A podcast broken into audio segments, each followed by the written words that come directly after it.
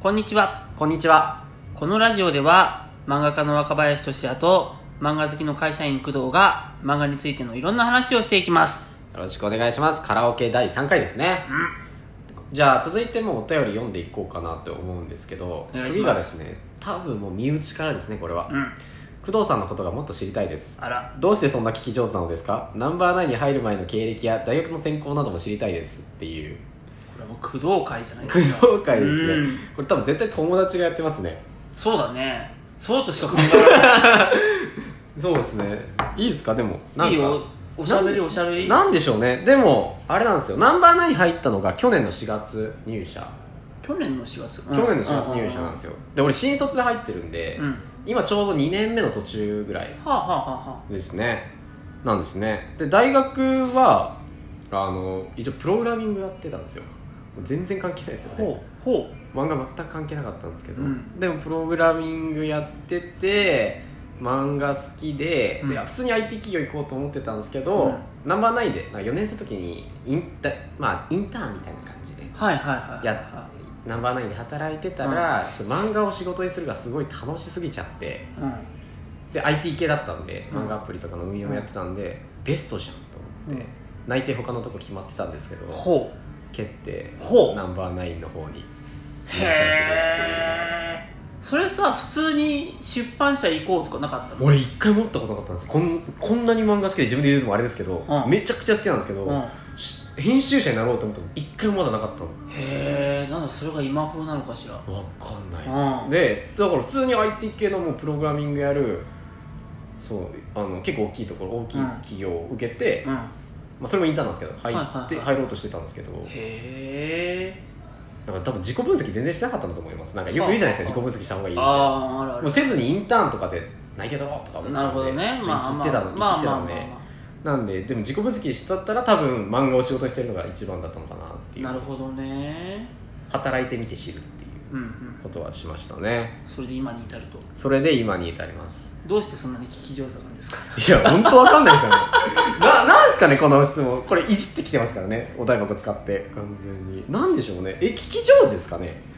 聞き上手なのかな？いやわかんなくないですか？あ僕からすると、はい。工藤さんは僕のこの漫画の話ベラベラするのをはい。嫌がらず聞いてくれる人っていう、はいはいはいはいはい。いや楽しんで聞いてますよ。嫌がるところ、そして要所要所で僕のことを持ち上げてくいれる。やもちろんですよ。それは。もうで持ち上げるって言うけどなんか持ち上げるってその はぁやっとくかみたいな感じしますけど違いますからね。はいはいはいリスペクトがあるんでこうそうなっちゃうっていう。ありがとうございます。ことですね。ありがとうございます。ち やどういほやたしまいただいして本当に。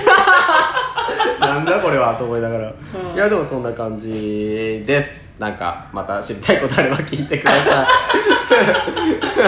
いはい。で次のお便りいきますと、まあ、ちょっと長めですね。あ、うん。漫画家志望のからの志望者の方。だねこういうの。はい。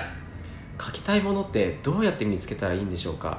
僕も漫画家になりたくて目指したタイプです。うん。しかし最近はずっと書けずに悩んでいます。うん。面白いというのがよくわからなくなってきた感じがします。多いね。今までに書いてきた作品はありますがどうやって書いたの？と聞かれてもなんとなく思いついたとしか言えません。うん人それぞれだと思いますが思いつきやすい考え方とか方法ってあるんでしょうか？よろしくお願いします。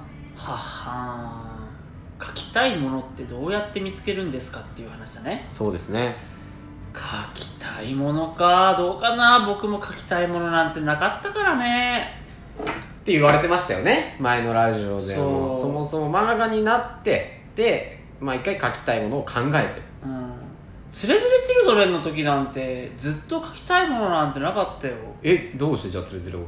書けるって思ったから書いただけっていう。さああ、うんえそれは何を書けるってことなんですか？こういう二人のその僕、はい。最初つれづれチルドレンを考えるにあたっては、はい。何書こうかなっていろいろ考えたんだけどまず、なんとなくだけど短編のなんだろうなアラカルトというか、はい短編集的なものをやりたいなと思ったわけ。なんかちょうど CD のアルバムジャケットみたいアルバムみたいなさはいはい。いろんな曲が入ってるみたいなものをさはい。やりたかったわけ。ほら僕音楽好きじゃない？はい大好きですだからねそういうのに憧れがあったからさなるほどなるほど。そういう体裁のものを作りたいみたいななんかさ、えちょっとなんか、漫画において。そうだなんかちょっとなんかこうひねひねったというか短編集でもないんですねそそう変わったことしたかったわけさ、はい。ね、みたいなのがあって何書くかっつって、まあ、何も思いつかないわけさ、うん。一応案としてはさなんか宇宙人ものとかさ、うん。恋愛ものとかさ、あるよ、まあまあがなんだろうな書きたいものかっていうとそうでもないみたいなえぐらいの感じさ、えはいはい。でどうしようかなと思った時になんか一番自分の個性が出るような題材で一本書いてみるかと思ったわけ。はじゃあツンデレを書こうって思ったわけさ、はい。うん。なんかツンデレ書いてって言われたらどういうツンデレ書くかなってその時考えたわけ、はい。で僕だったらツンデレ書けって言われたらこういう風に書くっていうのをすごいシンプルな設定で書こうと、はい。もうツンデレの女の子が出てくるっていう以外何の情報もないみたいな漫画を書こうと思ってはい書いたのが「つれづれチルドレンの告白」だった。のはあれは別にそういう話を書きたいっていうよりはツンデレ僕だったらこう書くなと思ってじゃあ書けるから書こうみたいな感じの。で僕だったらツンデレっていうのはこういう風に書いたら面白いだろって思って書いたの。みたいな感じだった。それ以降も全部そんな感じで。ははいはいはい。なんかね最初の方はねそれこそなんだろうお姉さんとかさ、はい。お姉さんキャラみたいなのを書くとしたら僕だったらこんな感じとかさあと先輩キャラを書くとしたら僕だったらこんな感はいはいじとかさ、はあとはなんだろうななんか雨っていうシチュエーションだったら僕だったらこんな感じとかさなんか自分の中で一個お題を設定してで恋愛漫画っていう縛りがあってっていうなんかこの縛りの中で毎回お題を変えてやるっていうなんかそういう感じで修行修行とも違うな。なんか自分に対する千本ノック的な感じでやってた。でも書きやすくなりそうですね。そこまで自分でも決めてしまってそうそうそう。の何でも書いていいよって言われたらやっぱり、うんうん。じゃあえってなるところを自分の中でこういう感じの流れでこの体裁をでこのキャラを自分だったらこう書くみたいな形で絞っていくっていう方法かな。あとはなんだろうな。恋愛漫画描いてたのは結局僕別に恋愛漫画を人より面白く描けるみたいな自信はそんななかったんだけども、でもいろんなジャンルの中で書くとしたら恋愛だなとかラブコメだなって思ったわけ。それはなんとなくですか？なんとなくっていうか消去法なんだけど、はい。スポーツ無理って思ったわけ。スポーツに全く興味関心ないから、は最近はちょっとあるけどあそうですね。あとバトルも無理って思って、うん。戦うっていうことに対しての興味が湧かないと思って、うんうん読むのは好きだけどね、うんうん。あとはなんだろう。ミステリーも全然思いつかないじゃん、うん。無理じゃんと思って。ホラー無理だなとかさファンファンタジーみたいな。ファンタジーもまあ好きだがあれ絵描くのめんどくせえじゃんとか。そんなことを考えてったらまあそれぐらいでいいですよね多分。そうそうそう、はい。ラブコメとかしか残らないわけさ。でラブコメと少女漫画的な恋愛とかあるじゃん、はい。ラブコメの中でも。違いますね。だったらラブコメ寄りだなとかさ。あなってじゃあこれしかないなって感じ。コメディはなかったギャグギャグ。ギャグはまた難しいじゃん。だってギャグって面白いこと言わないといけないじゃん。無理じゃん面白いこと言うのは。いや難しいことではあるな確かに。でもコメディだったら面白いことを言わなくてもなんか面白い風にやってればいいじゃん。なんか いや多分このラジオも同じだと思うんですよそうそうそうこのラジオもコメディに近いそうギャグではなくてコメディだよね。そうですね、ん。別にみんな二人ともすげえ喋りがめっちゃっていうわけじゃなくこう楽しさ雰囲気とかね。そうそうそうっていう感じで自分の特性を考えていったかな、えヒューマンドラマとか最近結構青年誌とかであったりするヒューマンドラマってまず僕に人間的な素養がさ。そんなことはどうしたんですか君だってなんだろう前のラジオとかでも話したけど、はいはいはい。ほら僕なんか正直なことが誠実さだと思ってる人間じゃん。そんな人間にさ ヒューマンも何もないですよ本当にいやいやいや。本当ですよ。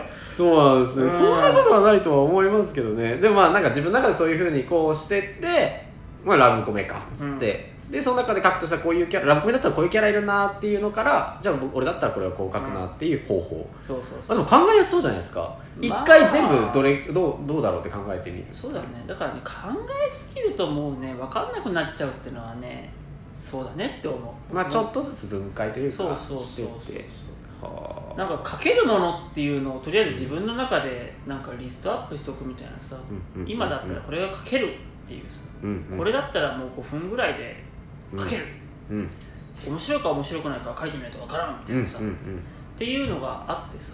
あじゃあむしろその書けるってさっき言われてるとこに、うん。面白いのを書けるっていうのではないんですか？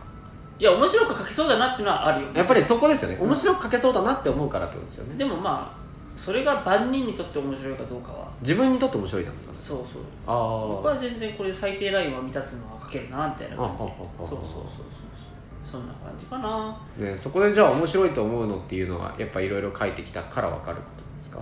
まあねそんなのかもしれない。多分この人たちも多分じ面白いと思って書いてみるけどこれ本当面白いんだっけってなってたりもする。超面白いをさ目指そうとするとさ僕だって怖いですよそはいはいはい。でも僕の中で最低ラインの面白さだったらこんな感じみたいな感じ。えどどう決めるんですか？最低面白さのその大小って難しくないですか？えー、なんだろう。なんだろうな。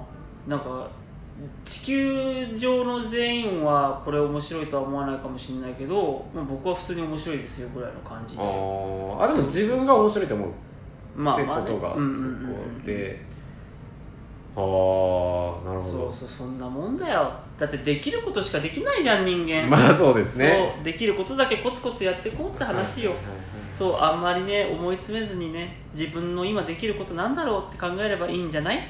はい。いいこと言ったかしら？いいこと言ってますしどう？ねいやでも考え方すごい分かりやすいと思います。なんか俺でも俺だったらこうっていう考え方でなんか話考えつきそうだなって勝手に思ってました、じゃあ頑張ってね